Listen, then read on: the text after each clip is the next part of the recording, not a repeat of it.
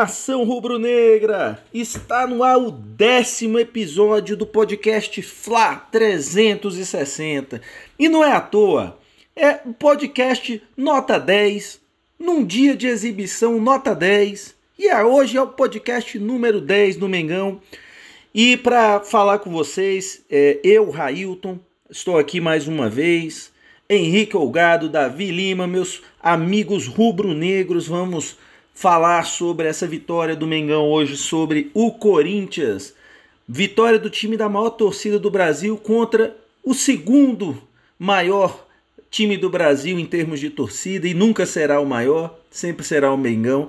E para começar, né, a nossa conversa aqui, sem ah, e só para iniciar uma coisinha rápida.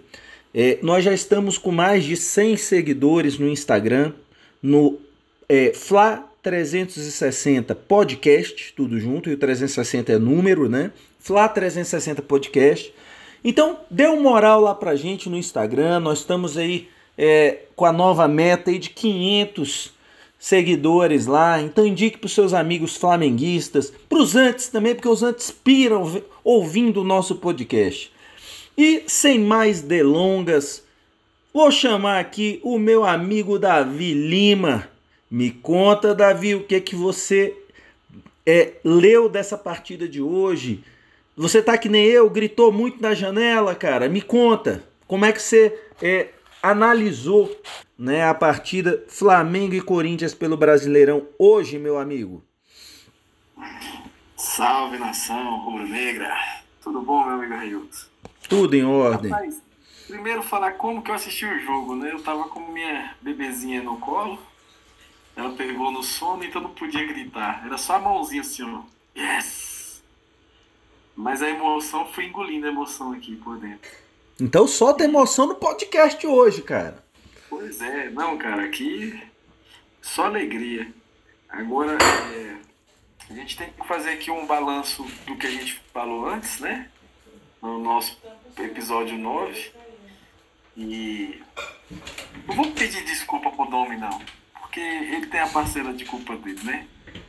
Mas hoje o time jogou muito diferente do, do que nos jogos anteriores. Não no jogo anterior, nos jogos anteriores. E o Flamengo hoje ele resolveu joga, mostrar que existe um futebol posicional, mas que dá para fazer linha alta, dá para apertar. Né? Então o Flamengo fez o jogo posicional, mas não fez o jogo, como diz o, o meu amigo Railton aí, Pembolim, né? O Totó da, é, da cidade. Jogo de Totó. Não, eles, eles, conseguiram a, ah, subir as linhas e apertar a saída de bola do Corinthians. Então, e para mim, esse foi o grande diferencial do Flamengo hoje. Sim, de mudar mesmo o jeito de, de jogar. E aí é, é aquela pergunta que eu, eu, eu vou fazer. Qual, qual que é a sensação de de assistir um jogo do Flamengo em que você espera tomar um gol para reagir e aquele jogo que você já começa sempre ter 10% e jogando bem e fazendo o gol. Então, assim, eu me senti muito mais confortável, independente do resultado, independente do resultado. Eu me senti muito mais confortável hoje com o Flamengo, com essa postura de buscar o gol, de, de buscar apertar o adversário porque é, eu, é, eu sou professor de matemática, tudo bem, mas hoje eu quero falar de uma outra disciplina, biologia. Eu quero falar de uma área chamada genética. Né? Então, assim, tá no DNA do Flamengo. Tá no DNA do Flamengo. O jeito do Flamengo jogar é o jeito que jogou hoje contra o Corinthians. O DNA do Flamengo é isso: é ser ofensivo, é raça, é da vida. Então, assim, eu, isso eu estou falando independente de resultado, independente da, do, da análise do, da partida de hoje, do placar. Mas o Flamengo, a filosofia, o DNA genético do Flamengo é para se jogar dessa maneira, pressionando, atacando, é, não dando espaço. Esse negócio de esperar o time vir, não, isso não, não, não é cara do Flamengo, não.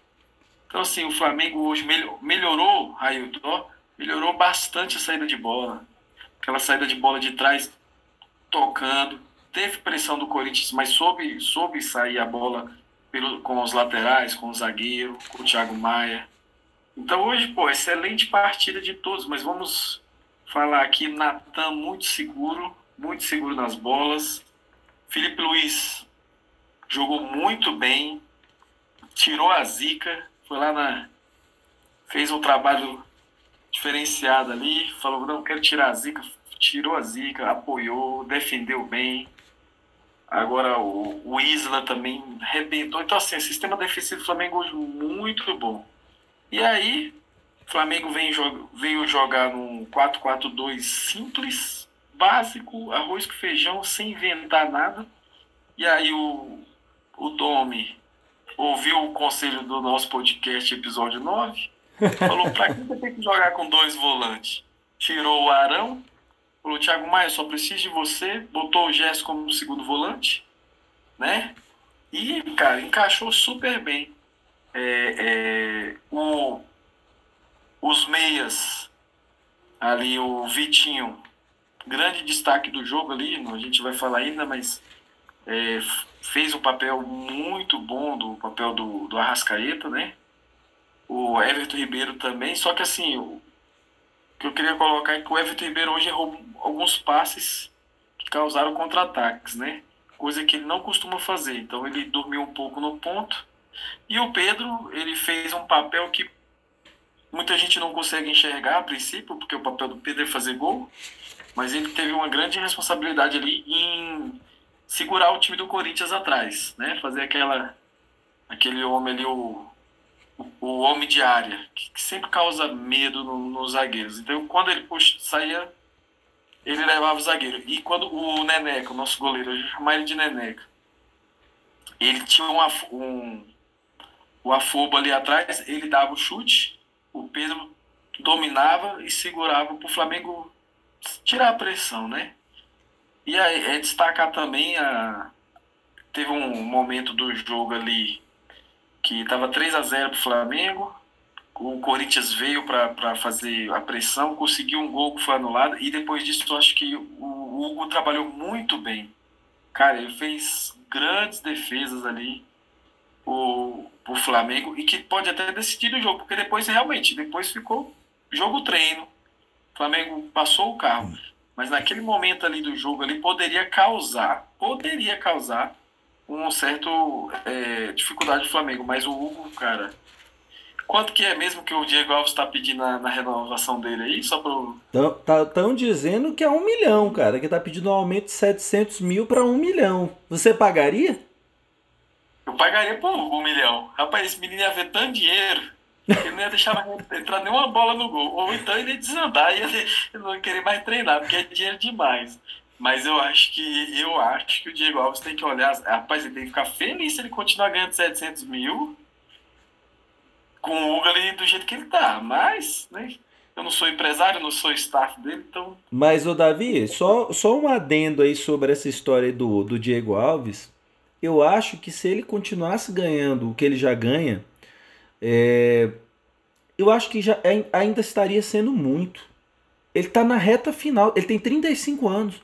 Ele tem a idade que o Bruno, que foi preso e tal, teria hoje. Eles são da mesma geração, os dois foram criados inclusive no Atlético Mineiro, os dois. Né? São crias do Atlético Mineiro. E é, o Diego Alves já está ali no finzinho da carreira. Eu acho que ele deveria ter a humildade que o Diego Ribas tá tendo nas últimas renovações de ó, vai subir mais teu salário não, cara. Você tá nas últimas já aqui. Você tá num time grande, num time bem estruturado, então tá bom, né? Beleza? Eu sendo Flamengo, eu não daria, não daria aumento, não daria aumento. Mas assim, é só um adendo mesmo, só um parênteses não, aí. E, e, o exemplo que o Diego Ribas ele, ele traz para os outros jogadores, né? O, humildade de aceitar o banco, de ser. Sempre que é.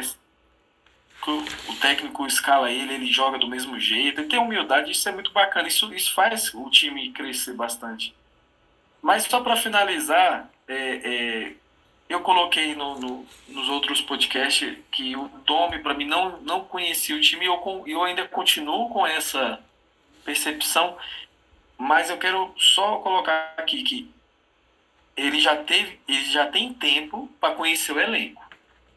É quantos meses que ele está na, na, Cerca de três meses, cara.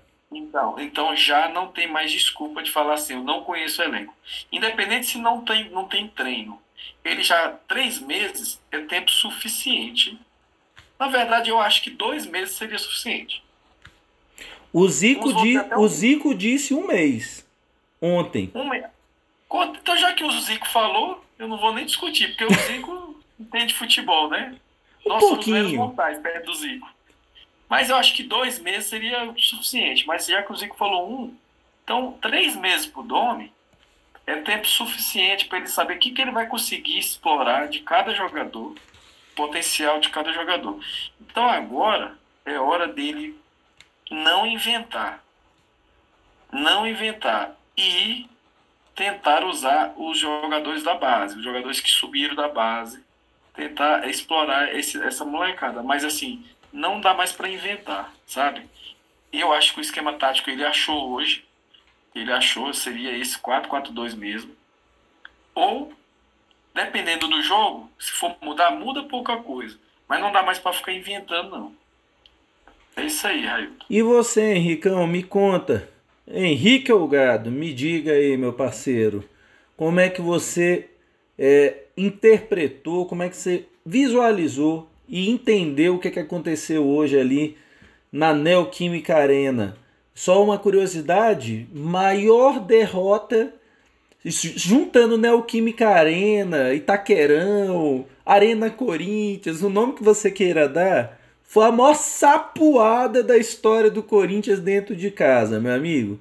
Coisa que nunca, nunca Santos fez, nunca Corinthians, nunca São Paulo fez, nunca Palmeiras fez, mas o Mengão chegou lá e, e mostrou como é que faz. E você, Henricão, me conta, o que, que você achou desse jogo, meu? Como tá dizendo o Davi aqui, é neoquimicão, é. quimicão hoje. Me conta, Henrique. Tiraram o mel da boca, né? Fala nação, aqui é Flamengo. Cara, então, tiraram o mel da boca, né? Porque eu tinha guardado essa, essa piada do Davi do podcast passado. Não, então a gente finge que não, não, não teve. Manda bala aí o tal do Neoquimicão. Cara, foi espetacular o jogo, né? O Domi tomou um paracetamol, falou, ó, calma, toma um, um relaxante muscular aí, relaxa e vai pro jogo na paz. E foi isso que aconteceu, cara. O Flamengo fez uma partida tranquila. E não foi tranquilo porque pô, o time do Flamengo é, é, muito melhor que o, que o Corinthians, não sei o que, nós atropelamos. Não, não, não.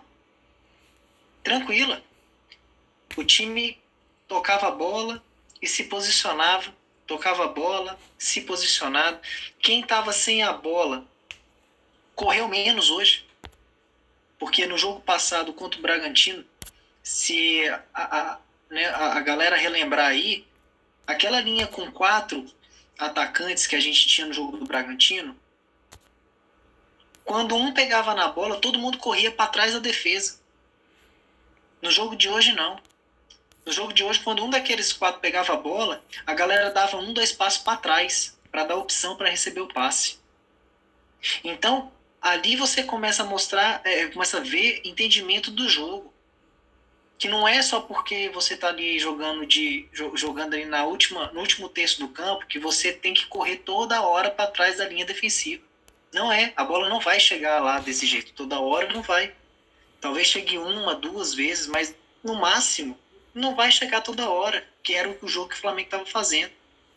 Então, o Flamengo até o jogo do Bragantino ganhando muito na sorte, né? Porque como o Davi falou, pô, o que, que, é melhor, cara? O que, que é mais gostoso? Você, você tem que começar perdendo para ir lá tentar virar um jogo ou você prefere começar ganhando e, enfiar dois, três, quatro, cinco, que nem foi hoje? E se o Flamengo tivesse apertado o ritmo, tinha sido seis, sete, oito, a gente talvez tinha entrado para a história do, das goleadas do Campeonato Brasileiro, né? Porque o Corinthians realmente é um time muito vulnerável é, e o Flamengo se aproveitou disso. Eu, eu, o, o, o, DNA, como diz o Davi, do Flamengo é atacar. A gente gosta de fazer gol. A gente não, não sabe jogar pelo resultado. O Flamengo não sabe jogar se defendendo. Isso é histórico. Pode pesquisar aí, torcida. Todas as vezes que a gente jogou para se defender, a gente perdeu. É, o, o vexame mais recente aí é só lembrar da Copa do Brasil que a gente tomou uma sapoada pro Atlético. A gente fez um primeiro, um primeiro jogo de 2 a 0 no Maracanã e o Luxemburgo vai para jogar em Minas Gerais contra o Atlético Mineiro, que é time todo remendado, horrível, e consegue me tomar quatro gols do Atlético no jogo. Quatro. Então o Flamengo não sabe jogar assim. Então a gente tem que jogar para frente mesmo, é pressionando. E hoje, né, para quem conseguiu acompanhar o jogo, como as linhas estavam próximas. Como o time estava certinho ali nos 30 metros de compactação. Cara, hoje eu parafraseando o Abel Braga. Foi lindo, cara.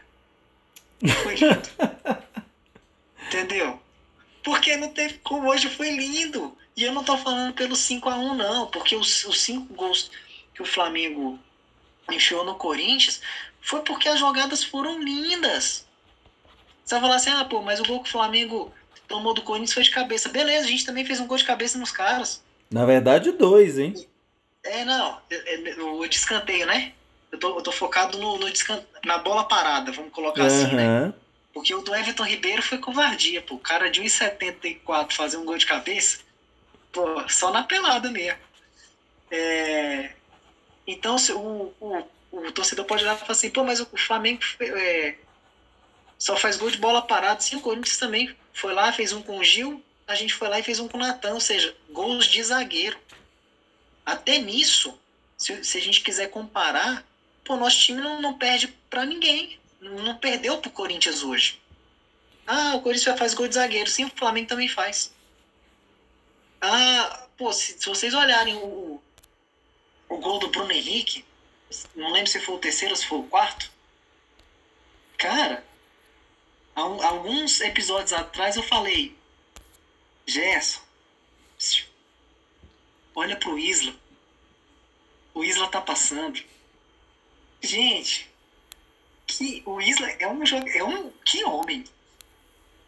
Cara, ele apoia com uma qualidade e você vê que o time do Flamengo, quando ele encaixa, quando ele joga bem, a gente não teve lance de impedimento, cara. O Flamengo, assim, um, o, o nosso primeiro gol que foi anulado, a bola saiu, né? Saiu na lateral mas você vê que os jogadores eles estão até mais inteligentes em relação à linha de impedimento adversário. A movimentação, a, a, troca de passe. Hoje, né, que era uma coisa que a gente reclamava muito no, no início do Campeonato Flamengo, o Flamengo não conseguia dominar a bola. Quantos e quantos jogos a gente não viu o Flamengo conseguir dominar uma bola? Eu não estou falando lançamento, virar. Não, não, não, não. Passe de 5 metros ali, o cara dominar a bola. Hoje, que isso? E quando, como o Davi falou, pô, vamos trocar o, o, o Arão com o Maia, não precisa jogar os dois, né? Que a gente comentou isso no, pod, no podcast passado. Meu, que qualidade o Thiago Maia dá na saída de bola. Né? E é aquilo que eu falei na, na semana na, no último podcast. Quando o Arão volta e a gente faz aquele jogo com dois volantes, quando o Arão volta para o centro da, da, da zaga para liberar a defesa, a defesa não subia. Cara, hoje com o Thiago Maia parece que a defesa é, sentia uma, uma, uma segurança com o Thiago Maia ali fazendo a saída de bola. Que quando o Thiago Maia soltava a bola no, no, no Natan, o Natan pegava a bola de peito aberto, cabeça erguida, parecia um camisa 10. Meu. O cara conduzia e toma passe. Quantos passes a defesa errou no jogo de hoje, gente? Numa saída de bola. Relembra o jogo do Bragantino com o Tuller e o Léo Pereira tocando bola. Quantos contra-ataques a gente não tomou do Bragantino porque a defesa não conseguia sair jogando? Olha o jogo de hoje. Aí das duas, uma. Ou o time do Bragantino é melhor que o Corinthians, a camisa pesou, ou então a gente descobriu pro Domi que o Léo Pereira não serve pra jogar no Flamengo. Que o, que o cara que joga ao lado do Léo Pereira, ele vira um pereba. É ridículo isso. A torcida tá chamando de Léo Peneira, hein? Não, pode botar o adjetivo que você quiser aí, vai, vai colar. Entendeu? Então hoje com o Thiago Maia. Henrique, pode ser as duas coisas, não? Pode, vixe, ou se pode. Ó, pra vocês terem ideia, a gente tomou um gol de cabeça hoje e, e gols de bola parada o Flamengo vem tomando já há muito tempo. E a gente não consegue reclamar da defesa. A gente não consegue apontar o dedo e falar assim, pelo amor de Jesus, como é que esse cara não marca ali? Como é que esse cara não pressiona? E quem viu o, o, gol do Gil, quem estava na bola era o Natan. Eu acho que o Natan ele, ele não subiu direito na bola, porque ele achou, como ele estava no mano a mano com o outro zagueiro do Corinthians, que eu esqueci o nome, ele, ele não deve ter visto o Gil atrás dele para cabecear a bola. Se vocês repararem, o, o Natan ele chega e encolhe o pescoço. Porque ele tava com mano a mano aqui, ele não viu que tinha gente atrás. Porque eu tenho certeza que se o Natan tivesse sonhado que tinha alguém ali atrás, ele tinha subido com vigor naquela bola ali. Ele tinha. Então, assim, hoje, mesmo tomando essa, esse gol de bola parada, que é algo que a gente já toma há muito tempo, a gente não consegue ficar com raiva da defesa. O Hugo, espetacular. Na hora que foi. É aquele negócio, né? O goleiro não pode errar. É a única posição que se ele errar, ele acaba, ele acaba com o time, ele acaba com o batalhão, ele acaba com a moral, ele acaba com tudo. Verdade.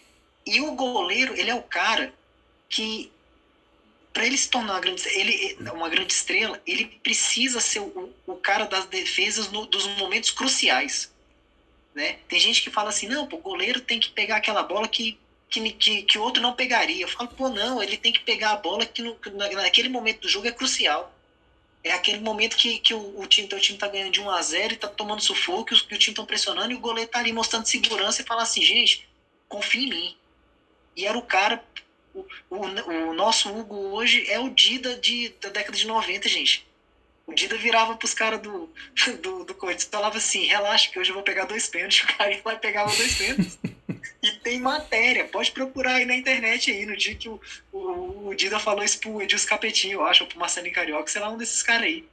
Entendeu? Então, o, o Neneca hoje, ele mostrou para o time do Flamengo assim, cara, eu posso não pegar aquelas bolas que, putz, mas bicho, na hora que o time precisar de mim, tô dentro. Não, aquela. Aquela de... cabeçada queima-roupa, cara, foi um tirambaço dali. Tudo bem, foi em cima dele, mas putz, que reflexo. Mas cara, Henrique, 92, Henrique, você viu a jogada do chute do Casares, cara? Eu vi essa jogada Sim. em câmera lenta. O Hugo tava caído do, do, outro lado. lado. Da, no, do lado, é, para quem tá olhando de frente pro gol, do lado direito. O gol tava caído, porque ele tinha acabado de fazer uma defesa. O Casares chuta ele tinha aquela. lado para antecipar um chute. Isso. Aí o Felipe Luiz, ele tira. Isso. Ah, calma então, deixa eu dar minha contribuição. Cada um falou o lance do Hugo, então então, ele teve uma bola no ângulo, uma bola no ângulo, que ele. Que é a sequência desse lance. Isso. Mas, é, mas aí, outro lance também que. Aí o que me chamou a atenção no Hugo foi a leitura que ele fez quando ele toma o gol de cabeça do Gil, que ele sai mal. Isso. E aí tá no lado e tudo. Aí em seguida vem um escanteio. Aí ele pensa, eu não vou sair. Eu vou ficar no gol e vou defender. Aí o cara, o, o, o cara do Corinthians dá uma cabeçada e ele vai pegar no canto direito. Ou seja, ele não precisou se arriscar, se expor. Ele não estava sentindo confiança. Ele fingiu que foi, voltou e ficou embaixo do gol. E, e, me, e me vai pegar a bola lá no canto direito. Então, assim, isso é muito. Isso para um garoto, isso é muita experiência, velho. Ver que ele não está se sentindo confiante para sair do gol e falar. E pegar a bola embaixo da trave, entendeu? Porra. Então, bicho, é, é espetacular. A, a, linha defensiva hoje foi maravilhosa. Foi maravilhosa. É, o goleiro hoje ele mostrou pro elenco e fala assim, cara, é, é, é como aquele ditado, né? Os atacantes ganham jogos e as defesas ganham campeonatos. Hoje a gente mostrou que tem uma defesa para ganhar campeonato. Porque hoje a gente tem um, puta de um goleiro que tá em ascensão, né? A, a curva de rendimento dele só sobe, é, é absurdo o que ele está fazendo. A linha defensiva, quando o Léo Pereira não joga, vai muito bem. Muito bem mesmo. É, pô, até o Felipe Luiz hoje jogou bem, gente. O hum. Felipe Luiz é o cara que a gente vem criticando. Muito bem, viu? Após, jogo. Muito bem. Jogou muito bem. Muito. Muito bem. Então, assim, é, é, jogou bem demais. O meio de campo hoje fez o que tinha que fazer. Se mexeu e deu a bola para a galera na frente e falou: gente, vai lá e resolve. Pode olhar aí, quantas vezes o Gerson entrou na área do Corinthians hoje, gente? Não precisou. O Gerson só distribuiu o jogo. Só se apresentou e agilizou o jogo. E na frente ali, o Everton Ribeiro, o Vitinho, que, putz, hoje o Vitinho honrou o manto. Sensacional. Hoje, porque eu acho que o Vitinho ele entendeu que ele não tem que jogar como os outros jogadores que ele substitui. Eu acho que o Vitinho hoje ele entendeu que ele precisa se movimentar igual. Mas o que ele vai fazer com a bola é a qualidade que ele tem. Não tem como fugir disso. Né? E aí o, o Davi já rasgou elogios aí pra galera que começou jogando. Então eu vou dar uma, vou dar uma, uma moral aqui pra galera que entrou. Pô, Gabriel Noga. Cara, entrou no lugar do, do Gustavo Henrique manteve o nível lá em cima, jogou demais, entendeu? É, teve um lance do um contra-ataque do Corinthians que o, o Hugo vai buscar uma bola no canto esquerdo, no chute do Gustavo Mosquito. A bola vem do vem da direita, vem do, né, da, da esquerda da nossa defesa, a bola passa por todo mundo, Gustavo, ele, o, o, o Noga passa da bola, mas assim, você vê que ele estava muito bem posicionado ele atrapalhou quem tá, o Luan, que ia finalizar sozinho. Então ele consegue, mesmo mal posicionado, ele consegue atrapalhar o Luan. Tudo bem que o Luan hoje, né, não é nossa, que Romário, né? Mas é o cara que já foi rei da América, né? Então não dá para dar um mole desse dentro da área. Ramonzinho entrou como ponta esquerda lá, socado lá do lado esquerdo. Às vezes que apoiou, eu achei que apoiou mais ou menos, assim, errou muito o cruzamento, mas poxa, já deu um gás ali na esquerda, já botou o time do Corinthians para ficar de olho nele, né? não entrou para ser menos um em campo. Lincoln, que homem. O Lincoln, gente, o Lincoln tem jogado, o que ele, o que ele tem jogado nessas últimas partidas, olha, eu vou dizer para você, eu, eu tinha vendido o Lincoln naquela proposta. Mas eu vou dar uma olhada aqui no Transfer Market aqui, eu acho que o passe do Lincoln melhorou. Porque o Lincoln agora ele entendeu que ele, ele não é o driblador, que ele não é o velocista, ele não é esse cara. O Lincoln é o cara que vai fazer o papel do Pedro. Ali, ó. Sai da área, dá um passe, se, se apresenta pro jogo e finaliza quando der para finalizar. O gol do Diego hoje, que foi uma pintura, diga-se de passagem, foi. Né? Para mim é a coroação do baile, né? Foi. É... Com... Diego, me chama pro baile. Me chama pro baile. Você é o rei do baile. Ai, Me chama pro baile. Cara, o, o Lincoln, quando ele recebe a bola, ele dá um passe pro Diego, que é um passe de um cara que, que sabe dar o passe. Porque se ele dá a bola mais lenta, o Diego sai tropeçando na bola. Se ele dá uma bola muito na frente, o Diego ia entrar dividindo bola na, com a defesa do Corinthians. Cara, ele dá um passe milimétrico, com a força certa, a precisão certa, e o Diego sai fazendo aquela pintura do, toda que eu defendo muito. Diego, Diego, os seus 630 mil que você ganha, tá bem pago pra caramba, viu? Tá bem pago. Você é o homem. Aqui, ó, coroa do rei, tá? Me chama pro baile. Então o Lincoln jogou 10 minutos e jogou bem demais, tá? Diego, putz, Diego, além da pintura, ele me mata uma bola no peito, no meio de campo, e me dá um passe de bicicleta. Bicho, o que, que eu vou falar, Diego? Cara, Diego é cara, mano, é o cara. E aí, falando da renovação aí do, do Diego Alves, meu irmão, pediu um milhão, ele tá vendo o Hugo jogar? Ele tá vendo, ele deve estar tá assistindo o Hugo jogar. E o Diego Alves não tava fazendo partidas melhores que a do Hugo, não, pra ganhar não, um milhão. Não. Então, Diego, Diego Alves, Olha o salário do Diego Ribas. Não é ruim, não. 630 mil? Dá pra pagar uma cobertura em Copa, filho. Eu sei que dá, tá? Eu tenho os lá. Eu sei quanto é que custa. 630 mil dá pra morar na cobertura em Copa, tá? Relaxa. Pega esses 630 mil, assina por mais dois anos aí com o Flamengo. fica ali só na aba, treinando. Quando as costelas doer, mete um atestado médico, entendeu? Fica tudo certo.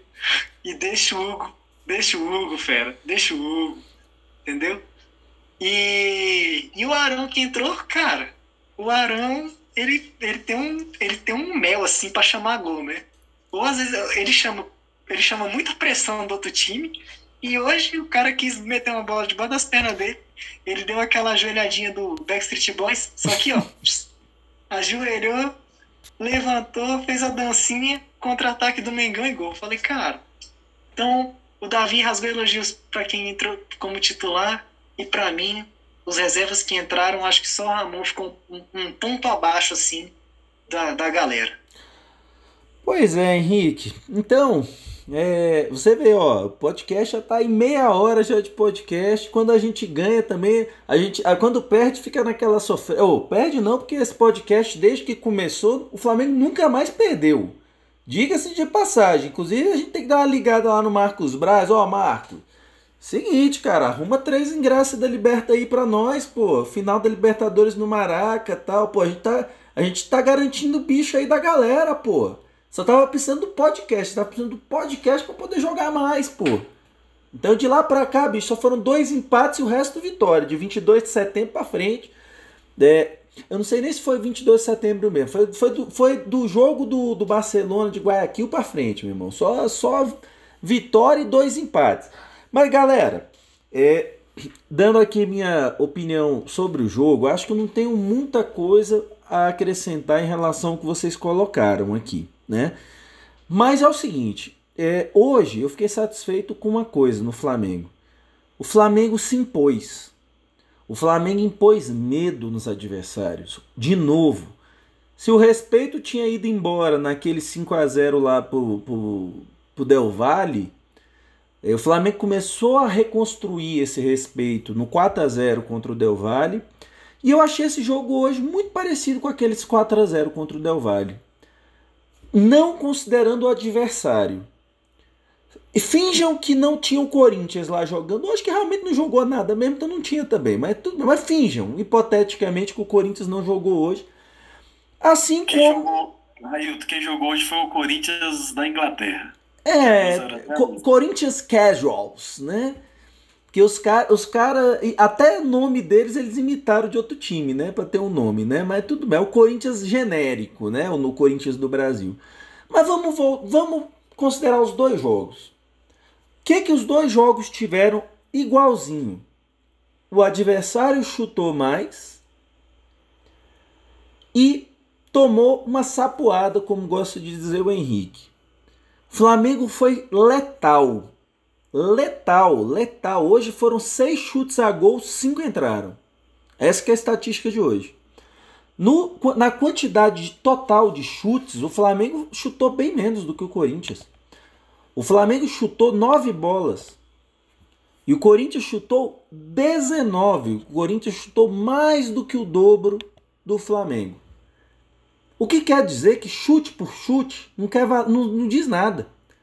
Porque o Flamengo chutou menos, mas chutou na boa. Porque criou jogadas. E eu acho que esse jogo de hoje, gente, então ele impõe respeito. Eu duvido que o Inter, no, na próxima rodada do Brasileirão lá em Porto Alegre, eu duvido que o Inter vai vir de peito aberto para cima do Flamengo.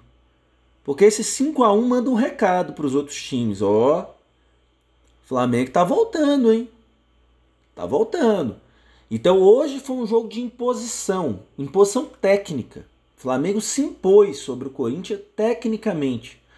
E outra coisa, é, hoje é um jogo simbólico, gente, porque o Flamengo vem goleando o Corinthians nos últimos quatro anos, de 2017 para cá. Todos os anos o Flamengo goleou o Corinthians. Duas maiores derrotas do Corinthians em casa são para o Flamengo.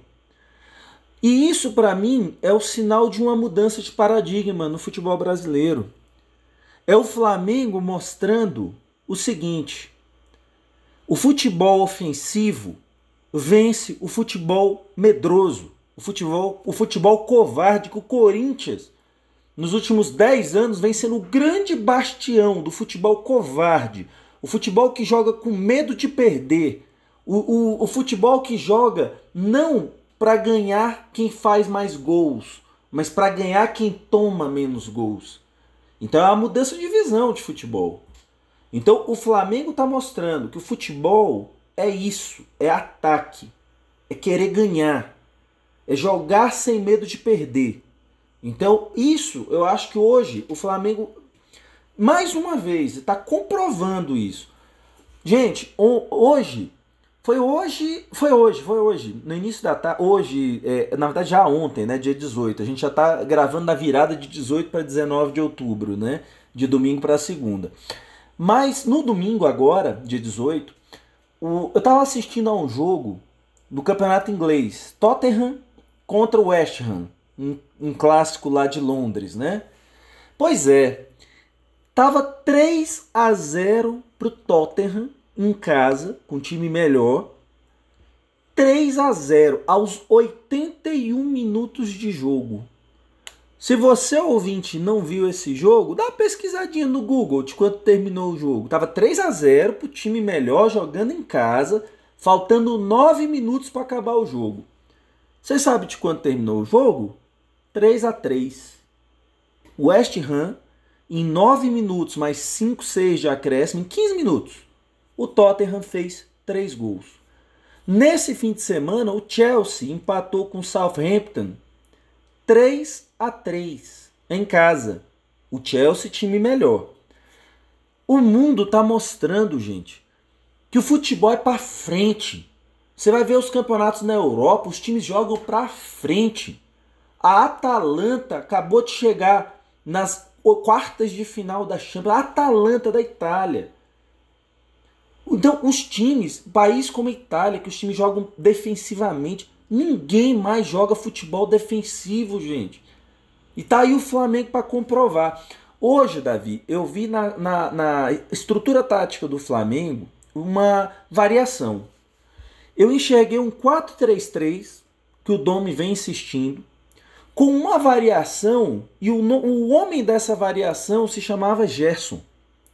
O nosso Joker, o Coringa, quando ele avançava, virava um 4-1-2-3. Se eu vou dividir o meio-campo né, em duas linhas, deixava o Thiago Maia sozinho na marcação e ele, junto com o Everton Ribeiro, fazia a armação do jogo. E lembrando que o Flamengo sempre estava atacando com os laterais, ou um ou outro. Grande jogo dos dois laterais, Isla e Felipe Luiz gastar a bola hoje.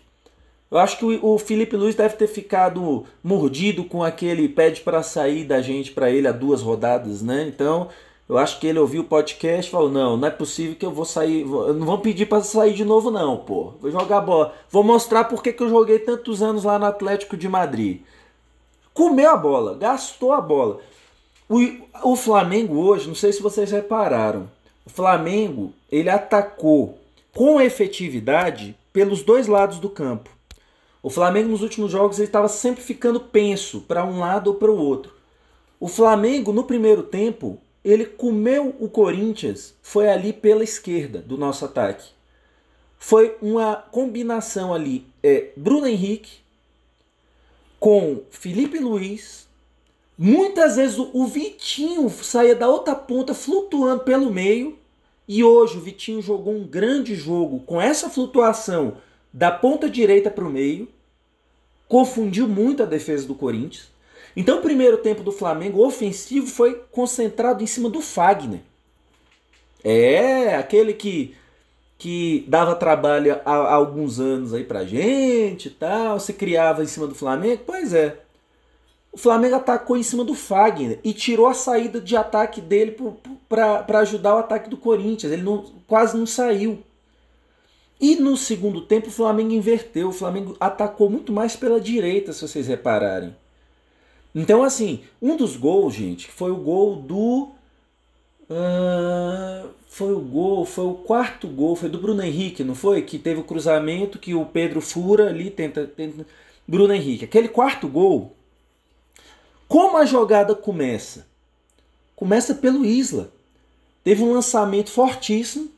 Ele se matou para pegar a bola para não deixar sair pela lateral. E aí ele constrói a jogada com o Everton Ribeiro. Que cruza, Pedro fura, Bruno Henrique entra com bola e tudo. Então, assim, o segundo tempo ofensivo do Flamengo foi em cima da direita. Então o Flamengo foi muito imprevisível hoje. E aí, e essa flutuação do Vitinho quebrou as pernas do, da defesa do Corinthians. Quebrou o Corinthians.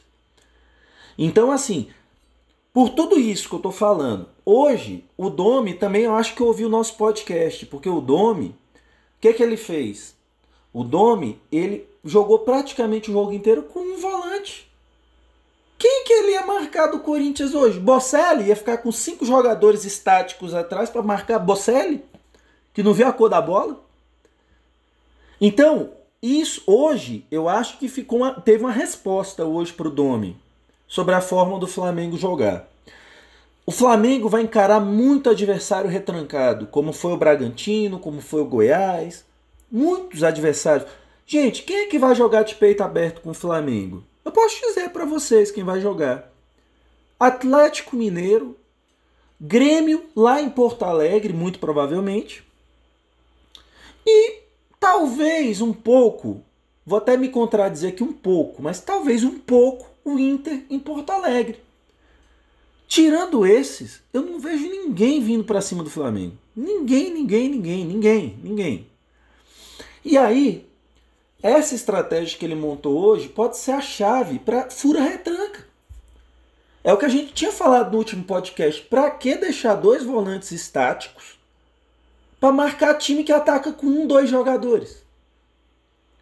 Então, hoje ficou muito claro. Não precisa. E o Flamengo foi muito pouco incomodado. Foi mais em jogada de bola aérea. O que o Henrique falou, realmente a defesa foi maravilhosa. O Hugo falhou no gol, na minha opinião. Ele saiu mal demais. É, tanto é que se ele fica lá no gol, ele não tomava o gol, porque o Gil cabeceou quase no meio do gol. Mas fez uma defesaça de gente grande. Eu renovar. É, é, Diego Alves querendo um milhão, tá de sacanagem, pô nem pensar, o cara tá em fim de carreira. Para mim, eu sou Hugo desde criancinha. Gente, onde está escrito que um garoto novo não pode agarrar no gol do Flamengo? O Donnarumma agarra lá no gol do Milan, pô. Por que não? Então, na boa, acho que o Flamengo poderia pegar essa grana de um milhão por mês, lembrando que um milhão por mês dá 12 milhões por ano, ou 13, dependendo se, se entrar aí 13 terceiro na jogada, Pega essa grana, investe para comprar o Pedro, investe para comprar o Thiago Maia, a gente já tem goleiro.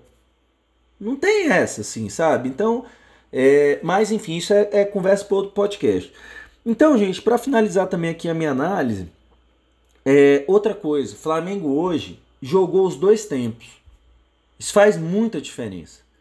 Nos últimos jogos, o Flamengo vinha jogando um tempo, pô. E o, campeão, e o desnível do Flamengo para os outros é tão grande que tava dando para ganhar, pô. O Flamengo ganhou quatro jogos jogando metade do jogo. Ou menos. Às vezes jogou 15 minutos, como foi contra o Sport, em 15 minutos fez três gols. Aí a pergunta que eu deixo para você, ouvinte, para você, Davi, para é, pra você, Henrique. É, em qual jogo o Flamengo se poupou mais? Foi nesse 5 a 1 ou foi no 0 a 0 contra o, ou 1 a 1 contra o Bragantino, 2 a 1 contra o Goiás, ganhando aos 51, é, 50 do segundo tempo. Qual que o Flamengo se poupou mais? Eu acho que o Flamengo se poupou hoje muito mais do que nos outros jogos. O Flamengo não precisou ficar correndo que nem um maluco atrás da bola. A vitória saiu natural, jogando futebol simples, sem invenção. Railton, Rapaz, a sensação que eu tive do, do jogo contra o Bragantino, que eles estavam dando aquele sprint final para tentar virar aquele 1 a 1 e correndo e correndo. Quando o jogo acaba, todo mundo tá exausto, com a língua para fora ali. Hoje o jogo acabou, parecia que. Opa, acabou o treino. Vamos beber água, acabou o treino. Exato. Hoje o Flamengo se poupou muito mais. Isso é muito mais inteligente. Entre, jogue, decida o jogo e descansa. Essa é a sequência natural. O Flamengo não entrava, descansava, é, é, é, é, segurava um empate ou uma derrota parcial para no segundo tempo e se, e, se matar para conseguir o resultado, pô. É muito mais difícil, é muito mais desgastante. Então, assim, gente, é, finalizando então aqui, é, eu acho que o Flamengo hoje se poupou mais. E eu vou até. É, outra coisa que eu não sei se vocês é, pararam para prestar atenção. Foram cinco gols de cinco jogadores diferentes.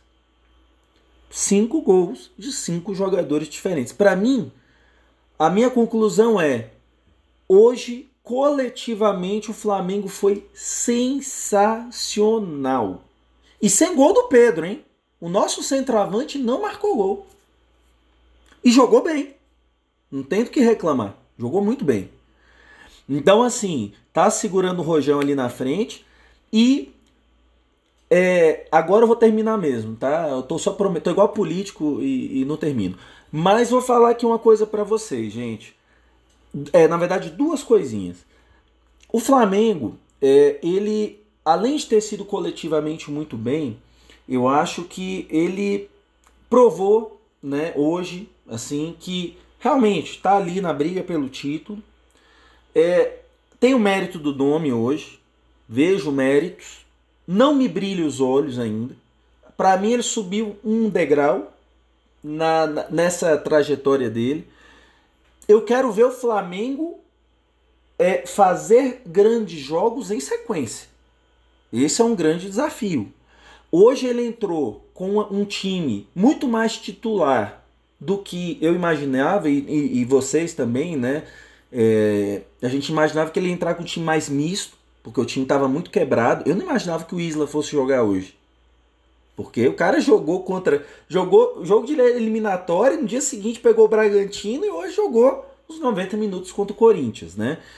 É, por exemplo, não imaginei que o Pedro fosse jogar jogo todo. Everton Ribeiro jogou grande parte do jogo. Então, é, ele me surpreendeu, ele foi ousado, é mérito dele isso aí, ele arriscou, é, mérito, mas o Flamengo tem que repetir grandes atuações. E talvez essa coisa de jogar com um sem os dois volantes mais estáticos ali, eu acho que pode ser uma saída para o Flamengo massacrar os adversários. Eu quero ver o Flamengo massacrando os adversários, porque pela qualidade de time que ele tem, é, é para mim assim, é obrigação o Flamengo jogar bem, gente, nesse campeonato. E um último detalhe que eu hoje conversando com os amigos corintianos e flamenguistas, só relembrando uma coisa. O Flamengo hoje jogou sem Arrascaeta, sem Gabigol e sem Rodrigo Caio, tá? Só avisa aos navegantes aí. O Flamengo jogou sem três titulares e sapuou 5 no Corinthians. Pior derrota lá na Neoquímica Arena ou Neoquimicão, como disse o Davi. Então, galera, para a gente seguir o nosso jogo aqui, é, já vou começar aqui, é, vou falar da minha parte aqui, né? O honrou o manto, é, o pede para sair, pede para sair hoje tá duro, hein, gente? Na última, no, no jogo contra o Bragantino tinha uma fila de pede para sair. Hoje tá complicado. Mas vou começar aqui com o craque do jogo. Essa, olha, gente, ainda bem que esse podcast é gravado, viu? Porque lá no futuro vão, ainda vão usar contra mim esse podcast aqui, mas tudo bem. Vou eleger com isenção, imparcialidade, olhando para o jogo. A gente olha que desempenho nesse podcast e resultado. Mas nos dois aspectos. Vitinho, craque do jogo. Vitinho. Vitinho hoje eu acho que ele foi o ponto que, de desequilíbrio do time do Flamengo. Por conta dessa movimentação dele flutuante ali da ponta direita para o meio que quebrou o time do Corinthians. Quebrou. E detalhe, isso foi um futebol antiposicional, porque ele estava saindo da ponta e ninguém estava entrando nas costas dele ali, não. Então, realmente, hoje teve uma movimentação maior. E eu acho que é aí que o Flamengo também ganhou esse jogo de goleada. E o pede para sair. É, antes aqui do podcast a gente bate um papo, né? Faz o esquenta, mas eu vou usar a estratégia aqui que o Henrique colocou aqui, que hoje está duro, gente. Escolher alguém pede para sair hoje está complicado e eu vou na do Henrique hoje, viu? É Gustavo Henrique, porque ele literalmente pediu para sair, então É o critério, gente. É um critério para ser considerado. E você, Henrique? Quem honrou o manto e quem pede para sair, meu irmão? Rapaz, esse nosso skatinho aí eu tenho que guardar essas informações, porque o pessoal tá usando, pô. Cara, então, Léo, pede pra sair, eu vou, eu, vou no Gustavo Henrique porque a, as imagens falam por si só, né? Pô, o cara rasgou o testículo, mano. Testículo, velho. Pelo é... amor de Jesus. Então, Gustavo, com toda a mão no coração aqui, eu tô fazendo coramão pra você, coramão. Pede pra sair hoje que Pro seu bem, pro seu bem, Gustavo. A gente tá pedindo pra você sair pro seu bem, porque dói, cara. Então, e, e ó, deixar também, além do pede pra sair, com, é um pede pra sair com carinho, com solidariedade para você. Onde você estiver nesse momento, Gustavo Henrique. Se você estiver ouvindo a gente, cara, força aí para você, viu? Força. Esse foi o pede pra sair mais carinhoso que a gente já, já elegeu. Verdade. Verdade. Agora, quem, o, né, a, gente, a gente tirou o craque do jogo justamente para evitar essas. Né, porque, pô, craque do jogo é, é, é, um, é um puto de um troféu, né, mano? Mas realmente o Vitinho hoje ele, ele honrou o manto. Mas o meu voto vai pro Isla. Cara, o que o Isla vem jogando e a partida que ele fez hoje, para mim ele honrou o manto. Né? Então, hoje, para mim, quem honrou o manto, na verdade, o Isla já, ele já era para ter ganho, ganho esse voto há muito tempo, porque vem jogando muito bem, vem honrando de verdade o manto. Então, hoje, meu voto vai para o Isla. E você, Davi? Quem honrou o manto e quem pede para sair, cara? Rapaz, tá parecendo aquela escolha de representante de turma, ficou na minha mão aí, o voto de Minerva. voto de Minerva, cara. Rapaz, eu vou dizer uma coisa. Ser presidente do podcast tem suas vantagens, né? O cara foi lá, pegou a ideia do Henrique. Porra, bicho. Esse negócio aí. Depois fala de craque do jogo, ele. Pô, presidente, é um romanto. Você falou craque do jogo, é um romanto. É um romanto, verdade, verdade. Mas assim, presidente, é indiscutível essa estratégia do Henrique aí, cara. Eu poderia até dar o craque do o, o manto para o Gustavo Henrique, porque estourar um testículo jogando pela cabeça do Flamengo é honrar o manto também. Diga-se de passagem, vai ficar para a história o cara que sangrou o short lá e o, o pingou sangue. Porra, e, e, e, se dependesse dele, ele não saia do jogo, não, velho. É porque tava sangrando mesmo. O cara, e tem as. Depois que a AIDS aí, né? A questão do sangue, aí ficou. Qualquer sanguezinho na sobrancelha, o cara tem que sair. Sim. Rapaz, mas o Gustavo Henrique, o sangue quente, ele não queria nem saber, não. Jogava só com ovo só. Então, assim, isso é coisa de flamenguista, mano. Dá pra dar um manto, ou dá pra dar um título só. É, é, ou dois títulos pro, pro Gustavo Henrique hoje, né?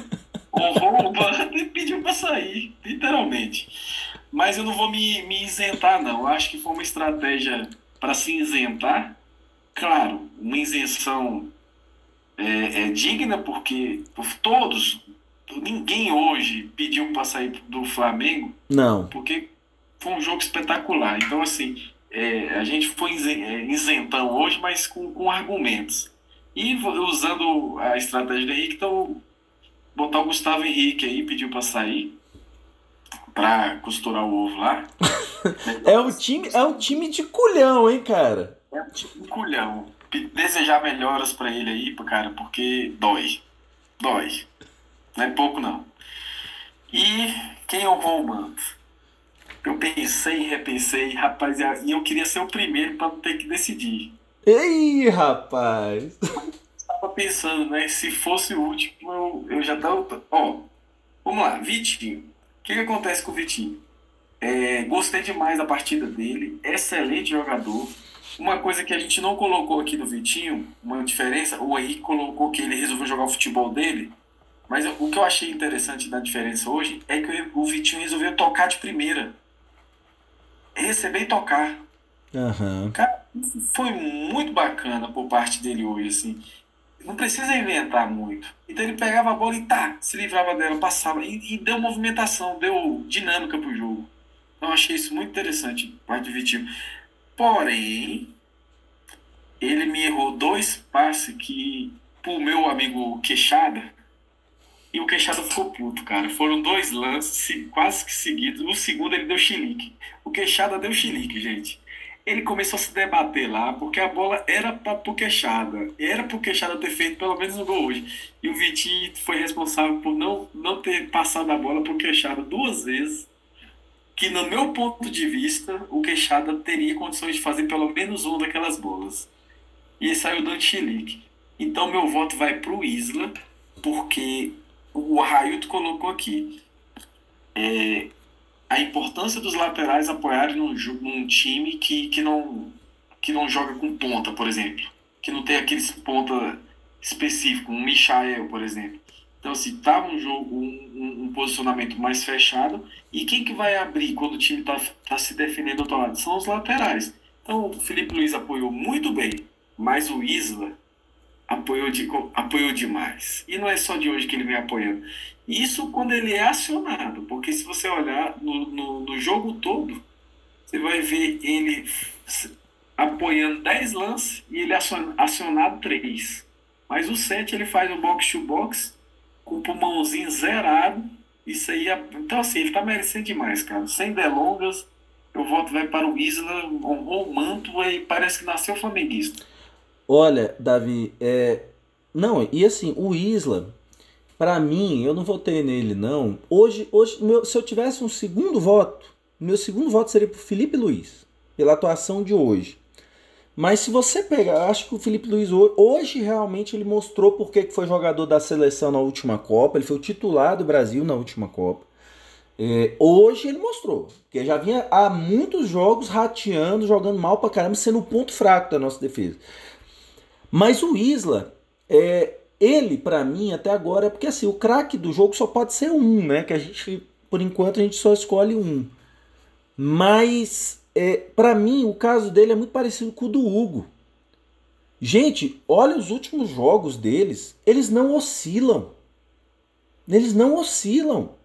Você bota o Isla, você sabe o que você vai esperar do Isla naquele jogo. O Hugo é a mesma coisa é a característica do Rodrigo Caio na zaga.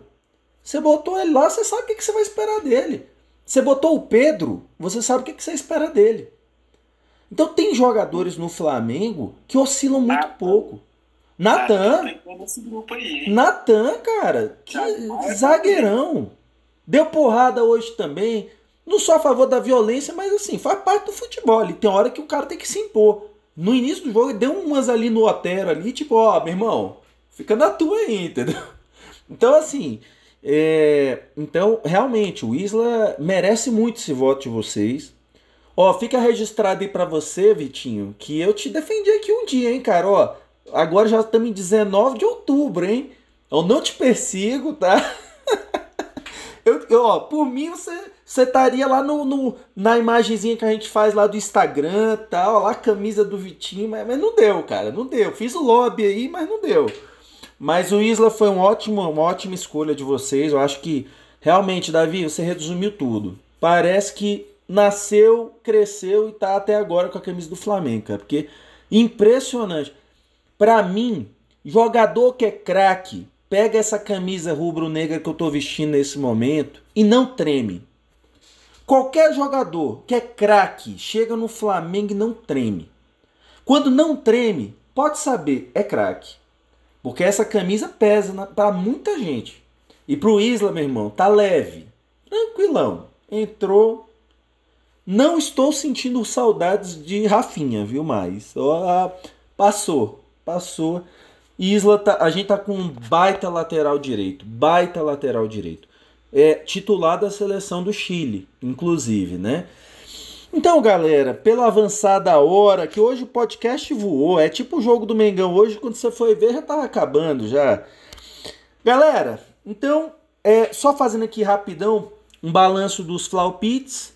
Desde que também o podcast começou, até hoje a gente só acertou, cravou uma vez o resultado e foi Davi, por isso que ele está na liderança do nosso podcast.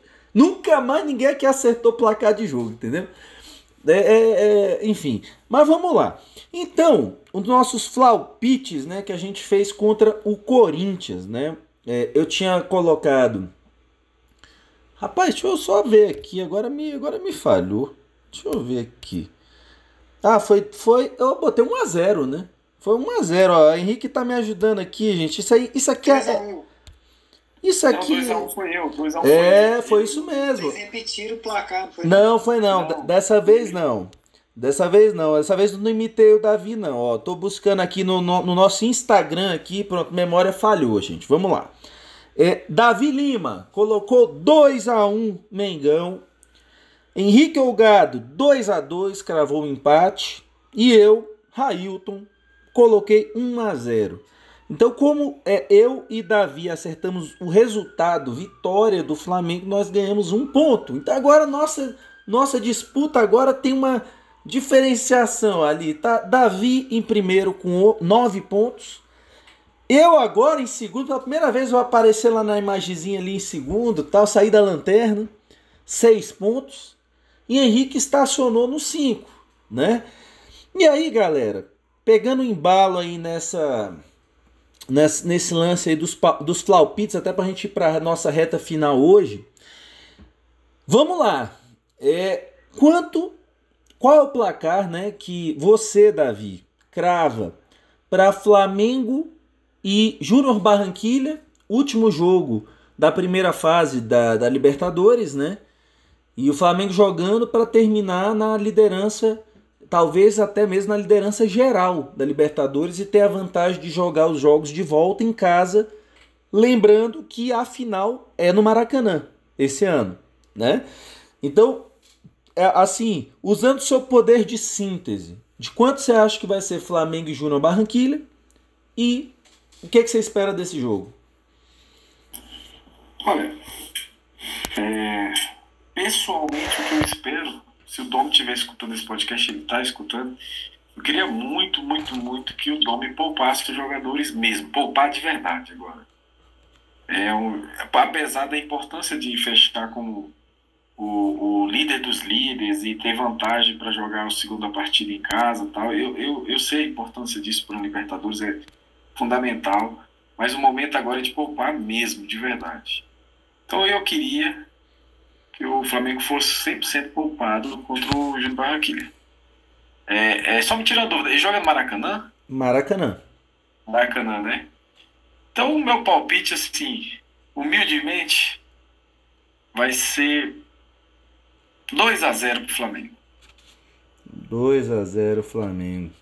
E você, Henrique? Quanto é que você crava aí para Flamengo e Júnior Barranquilha da Colômbia, meu amigo? Libertadores. Rapaz, sapuada. que isso? Ah, depois, do, depois do espetáculo de, de hoje, tava dando uma olhada aqui nos resultados do Júnior Barranquilha. Não, 4x0. Foca. O pai tá on. Tem conversa não. 4 a Entendeu? 0. Terça-feira já tem PSG e Manchester, e Manchester United, o pai tá on. Entendeu? Então aqui, ó, assiste o jogo de terça, aquela inspiração pra quarta-feira. Tem conversa não. Aqui, ó. 4x0. 4 a 0, né? Olha, eu vou. O meu vai ser. Eu vou na pegada um pouco diferente da de vocês. É, eu acho que vai ser. Eu, é é porque é aquela história, né, gente? Quando a gente faz o, o Flaupit, muitas vezes é dois, três dias antes do jogo. Então a gente não faz com a escalação e muda totalmente, né? Fazer as cegas, assim. Por exemplo, esse jogo do Corinthians, eu imaginei que o Flamengo fosse jogar com meio time de, de, de reserva e não foi, né? Foi o time quase todo titular. Eu acredito que ele vai poupar. Se ele tiver juízo, ele vai poupar, porque assim, na Libertadores já está classificado. E lembrando que ano passado o Flamengo foi campeão e o River foi vice, os dois passaram em segundo lugar da chave deles, respectivos, e chegaram na final. Então, é, eu acho que é importante o Flamengo fazer esse resultado. Eu acho que é importante o Flamengo sempre jogar, como diz o hino, vencer, vencer, vencer. Eu coloco, é, eu acredito que o Flamengo vai jogar com um time mais mexido do que hoje. É, ele vai ter que poupar alguns caras, tipo o Pedro, vai ter que dar uma poupada, vai ter que dar uma poupada ali numa galera. Então eu colocaria é, para o jogo, eu creio que uns 2 a 1 um. Eu vou de 2 a 1 um, Flamengo e Júnior Barranquilla. E é isso aí, galera. Então, uma hora e quatro aí de podcast, já estamos aí na, na reta final. E aí, Davi, suas considerações finais, meu parceiro.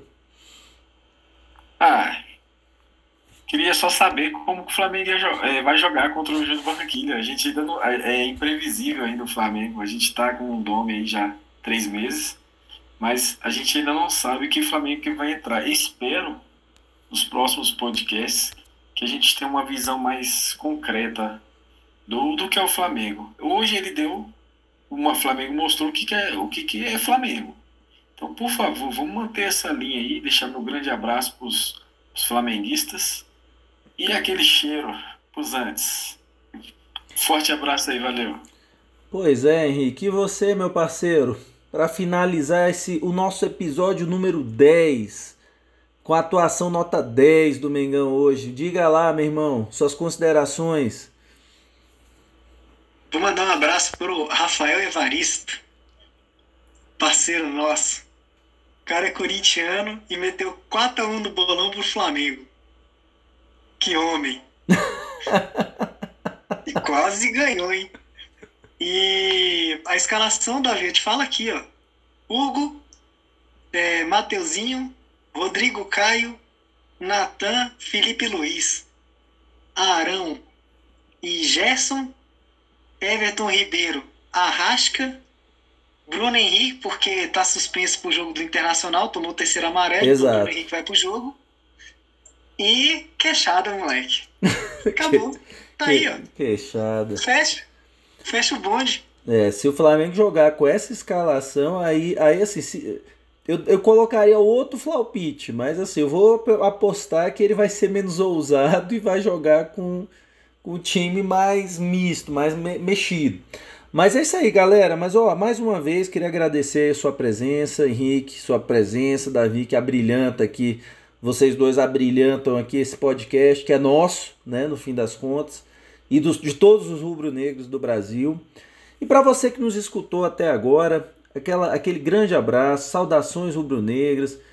Amanhã ou hoje já, né, dia 19, saia para rua com sua camisa do Mengão para que o, o, os antes pirem ainda mais. Estão caladinho, rapaz, você não ouve um ante. Apesar de que eu ouvi, ouvi um, hoje um corintiano dizendo que foi 5 a 0 5 a 1 por causa do VAR, né? O VAR influenciou decisivamente, né? Enfim, aí tem que ouvir cada coisa, né? Que eu vou te falar. Mas isso aí, galera. Mas ó, mais uma vez, muito obrigado. É, nos, nos encontramos na próxima, é, após a partida contra o Júnior Barranquilha, dia 21 agora, né? 21 de outubro, última rodada da fase de grupos da Libertadores. E é, passamos dos 100 seguidores né, no Instagram. Então, para você né, que é flamenguista, entra lá no Instagram, arroba Fla360podcast, tudo junto, e o 360 é numeral. Dê aquela, aquele moral lá pra gente, indique o nosso podcast para seus amigos flamenguistas, para os antes também. E é, também estamos no Spotify e no Google Podcasts, é só procurar lá Fla 360, o numeral, e tamo junto. Tá bom, galera? Saudações rubro-negras e vamos que vamos agora na Libertadores. Um grande abraço e tudo de bom, ótima semana para todos e todas vocês.